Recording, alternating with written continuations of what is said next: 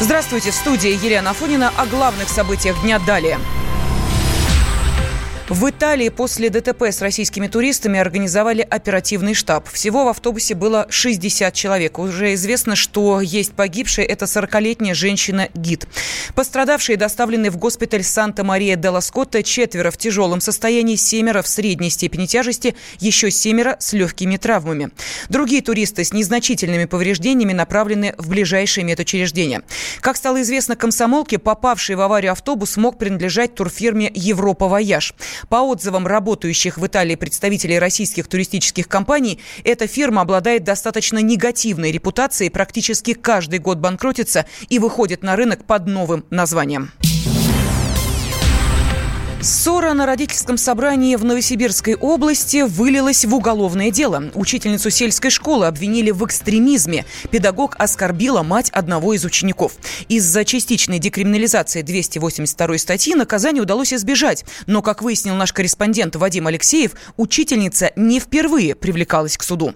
Наталья Аганесян – педагог с 40-летним стажем. Позади сотни родительских собраний, но одно из них стало роковым. Обсуждали школьное меню. Слово взяла мигрантка из Узбекистана.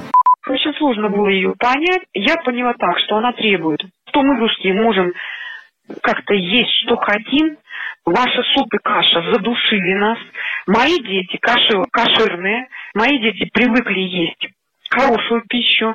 И Мои дети любят морковка. Сколько морковка ты кладешь?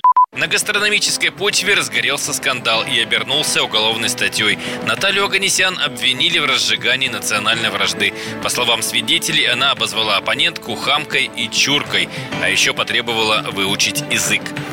Самое главное обвинение – это заставлял говорить по-русски или нет. Я никого не заставлял говорить по-русски. Я ничего не делал. Единственное, что директор говорит, я говорю, правда, что мне сказали, научись говорить по-русски. Я стою и говорю. Я говорю, я 42 года преподаю русский язык. Я всю жизнь на нищенскую учительскую зарплату воспитывала в детях любовь к русскому языку, уважение к русскому языку, гордость за русский язык. Имя Аганесян внесли в список действующих террористов и экстремистов. Он есть на сайте Росфинмониторинга. И отдали под суд. За педагога заступались общественники, ходили с ней на заседания. Например, Василий Ирюков из организации «За права человека». Ну, вот эта вся ситуация, да, с каким-то словом чурка, да, который даже если бы оно там было произнесено, да, там на личном каком-то конфликте, а, ну, учительница, ну, там бабушка, грубо говоря, да, которая уже на пенсии, она 40 лет проработала в этой школе, Бабушка не бабушка, перед законом все равны. Суд признал, что свидетели говорят правду, но освободил учителя от наказания. Просто пока суть до дела, уголовная статья за возбуждение ненависти по национальному признаку была декриминализирована. Однако радиостанция «Комсомольская правда» выяснила, Наталья Аганесян не впервые представала перед судом.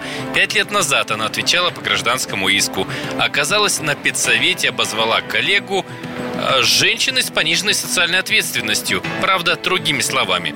Тогда учительнице пришлось заплатить за ругательство 10 тысяч рублей. Дорого ей обходится мастерское владение русским языком. Вадим Алексеев, радио «Комсомольская правда», Новосибирск.